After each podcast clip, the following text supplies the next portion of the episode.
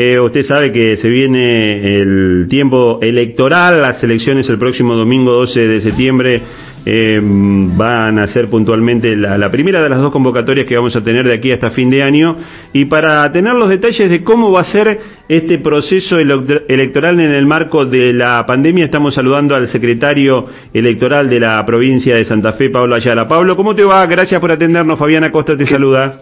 ¿Qué tal, Fabián? Buenas tardes. Saludo a la audiencia. Bueno, eh, la verdad que es interesante poder conversar con vos porque la gente que comienza a interiorizarse del tema elecciones, de cuándo habrá que ir y demás, comienza a tener muchas inquietudes respecto de cómo va a ser el proceso electoral en el marco de las restricciones o, de los protocolos sanitarios que habrá que tener en cuenta.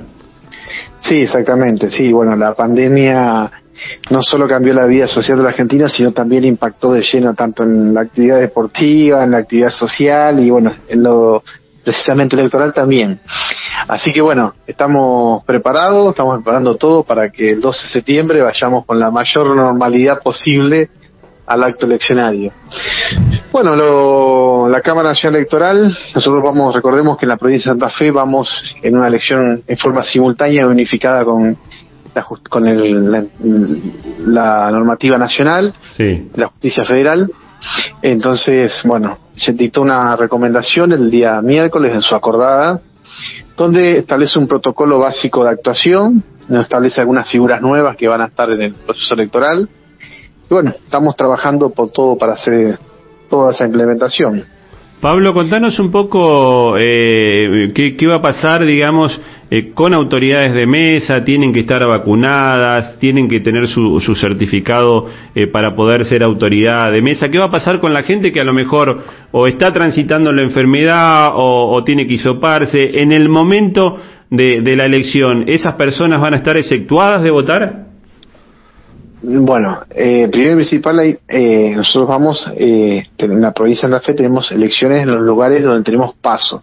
En la ciudad de Santa Fe va a convivir dos sistemas electorales, el sistema de boleta papel y cuarto oscuro, que es el nacional, y nosotros con la provincia con el sistema de boleta única y box de votación. Exacto. Bien, eh, en ese sentido, eh, nosotros, la autoridad de mesa está compuesta por dos, por tres personas, un presidente y dos auxiliares. Sí. El presidente y el primer auxiliar lo designa Nación y nosotros designamos el segundo auxiliar. Bien. Nosotros el criterio que hemos tenido para designar el segundo auxiliar, hemos tomado la base de datos de los docentes vacunados en la provincia de Santa Fe, Bien. que es una base, una base importante de personas creo que el 98% de los docentes están vacunados con dos dosis en la provincia, por lo cual a través de un encruzamiento de datos, eh, previo a limpiar los, las autoridades, las personas que son afiliadas a partidos políticos, que sean candidatos, queda una base de datos que nosotros la cruzamos con los padrones de, de las respectivas mesas. Entonces, de ese cruzamiento sacamos que ese docente vacunado con las dos dosis está empadronado en esa mesa, entonces va a ser autoridad en esa mesa. Bien. O sea, va a votar, va a ser autoridad y va a votar en esa mesa por estar empadronado en, esa, en esa mesa, de ese establecimiento. Nación tiene una forma de, de eh, designar autorizaciones más aleatorias, por lo cual ellos eh, designan primero profesionales, después docentes, es más abierto el sistema. Bien. Y no, no están siguiendo el criterio de vacunación ellos tienen que informar a las personas que han aceptado el cargo y ahí se, se contacta con el sistema de vacunación y si llegado el acto escenario esa persona no tiene las dos vacunas se lo va a inocular. Eh, en, en, otras este, elecciones puede ser que se habría eh, la posibilidad de que aquel que quisiera ser autoridad de mesa se pudiera anotar y había cursos previos de preparación de cara a la elección. Sí, la capacitación siempre existe. Nosotros en la provincia de Santa Fe no tenemos registro de voluntarios, sí lo tiene Nación. Nación tiene un, registro de voluntarios, de aspirantes a voluntarios para ser convocados ese día. Y luego se los capacita todo. Nosotros en la provincia de Santa Fe no tenemos ese registro, por lo cual casi siempre, el 99% de las veces, se usa la base de datos de empleados públicos de la provincia. Pablo, y más allá de lo que van a hacer las autoridades de mesa, digamos, la gente se va a encontrar más o menos con lo que habitualmente eh, pasa cuando eh, va, a votar. ¿En la escuela va a haber algún tipo de dispositivo sanitario? Sí, exactamente. Va a haber un facilitador sanitario que va a estar en el ingreso del establecimiento, que va a ser la persona aquella que, que controle el tema del uso de barbijo, el distanciamiento y el tráfico de los electores dentro del establecimiento, que no haya amontonamientos, todas esas cuestiones. Ese va a estar en la, una persona designada por el Comando General Electoral, que va a estar en la puerta recibiendo a las personas. Lo que comúnmente veíamos como el gendarme que estaba en la entrada del establecimiento, o el efectivo de la Fuerza de Seguridad Federal que custodia el establecimiento, ahora va a ser un asistente sanitario. Hablabas eh, recién de los dos sistemas que conviven en esta elección, el sistema nacional, con lo que se conoce como boleta sábana, y el sistema que tenemos aquí en la provincia de, boleta eh, única. Eh, contanos un poco ese proceso, con qué se va a encontrar la persona que vaya a votar en las PASO. hay muchos candidatos, uno, uno repasa lo que pasa, por ejemplo, a nivel de concejales aquí en, en Santa Fe. ¿Va a ser una boleta única bastante grande? Sí, bueno, el elector ese día se va a encontrar con dos sistemas, ya ya eh, ocurrido en el año 2017 y años anteriores también se, se dio esa simultaneidad. Eh, sí, tenés dos sistemas distintos.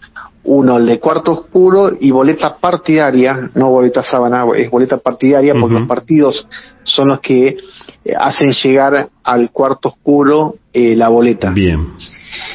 Distinto es la nuestra, que es eh, la boleta única que la imprime el gobierno provincial y la envía el gobierno provincial. El responsable del manejo de la boleta única es el gobierno de la provincia de Santa Fe. Y un box de votación. Eh, no, el elector de ese día se va a acercar a la mesa, va a mostrar su documento a la autoridad de mesa, le van a entregar un sobre, usted se va a dirigir al cuarto oscuro, va, va a sufragar y ahí se le va a hacer entrega la boleta única en el cual tiene que ir al box de votación y marcar. Sí, la boleta única de Santa Fe es un tamaño bastante considerable porque es un modelo A3 que ya se ha utilizado en otras elecciones para diversas categorías. Pero sí, llama atención la cantidad de candidatos. La ciudad de Santa Fe tiene 42 candidatos eh, aspirantes a, candidatos a concejales. ¿Y Rosario creo que tiene un poco más? 55 listas en Rosario. me imagino. Sí, por lo cual la boleta de Rosario es un tamaño A3 plus o más, como se le suele llamar casi 10 centímetros más. Pablo, te consulto, eh, eh la persona que eh, llega el, proceso electoral, ¿está cursando la enfermedad del COVID-19 o, tiene síntomas, tiene que hisoparse? Eh, ¿Tiene que hacer algún tipo de aviso? ¿Cómo justifica el hecho de, que no se traslada a votar? Bien, nosotros tenemos, va a estar establecido por la Cámara Nacional Electoral un sistema de excusación de aquellas personas que estén cursando la enfermedad, estén en, una cuestión de aislamiento, todas esas personas tienen un certificado que se otorga cuando uno llama al 0800, le dan un certificado de, que está cursando la enfermedad o está en un grupo de riesgo determinado. Eh, el día de la elección y, los días posteriores a la elección va a haber una página de internet funcionando donde la persona va a poder hacer ese descargo. Eh, sé que no es tu área, pero cuando llega el proceso electoral eh, siempre hay mucha gente preocupada que eh, ha gestionado una renovación, que ha perdido su documento. ¿Tenés idea si va a haber operativos especiales para que aquellos que hoy no tienen su, su DNI en condiciones puedan gestionarlo? la verdad no tengo conocimiento de, esa, de esa, esa, cuestión. Lo que sí, bueno, los padrones provisorios ya cerraron hace el 18 de mayo, por lo cual ya no hay cuando se publica a principio de año o con ante casualidad cayó en el mes de abril la publicación del padrón provisorio justamente para eso, para que los ciudadanos consulten eh, si están empadronados correctamente. Después eso se cierra porque se pasa la, se, se, inicia el proceso de reclamo de las personas que hicieron su reclamo anteriormente en el provisorio y bueno, queda el padrón definitivo que después no se, no se modifica. Lo único que se modifica son se amplía para los menores que cumplen los, los la edad predeterminada, 18 años. Bien. Eh, eh, por lo que tengo entendido, eh, la persona puede votar con, con un documento posterior al que figura en padrón, pero nunca anterior. Exactamente, nunca anterior. Siempre, siempre que figura en Sí, sí, exactamente, así es. Eh, Pablo, eh, bueno, me imagino mm, que, mucho trabajo de aquí hasta las elecciones. El, el, proceso posterior a la elección, ¿eso lo va a llevar adelante Correo Argentino? Sí, nosotros con Correo, Correo Argentino hace el pliegue y el repliegue de las urnas del orden nacional, y provincial. a entrar las urnas. El, escrutinio se realiza en la sede, el escrutinio definitivo se realiza en la sede del Tribunal Electoral de la provincia. Bien. Eh, son dos cuestiones distintas.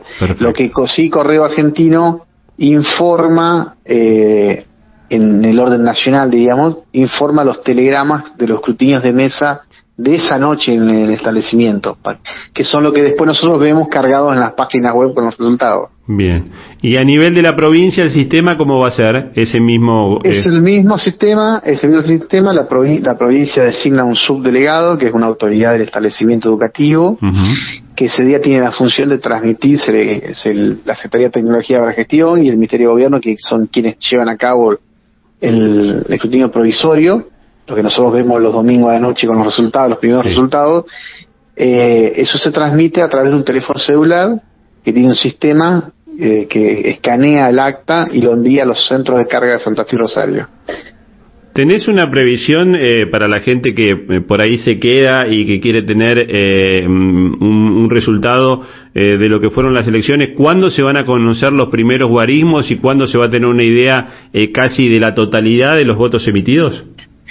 Mira, el día viernes está previsto en el data center acá de la provincia, en calle San Martín, la prueba, la primera prueba del sistema de software, por lo cual ahí seguramente nos van a decir qué estimativo tienen ellos. Yo calculo que a, las 12 anoche, 11 noches tendremos ya los, resultados casi definitivos.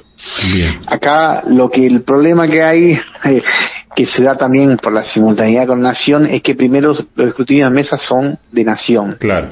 Entonces primero se escruta el orden nacional y después la provincia de Santa Fe. Por, eso, ahí también tenés un delay de tiempo. Es más lenta la carga. Si bien tenemos menos localidades nosotros, pero vamos en segundo lugar.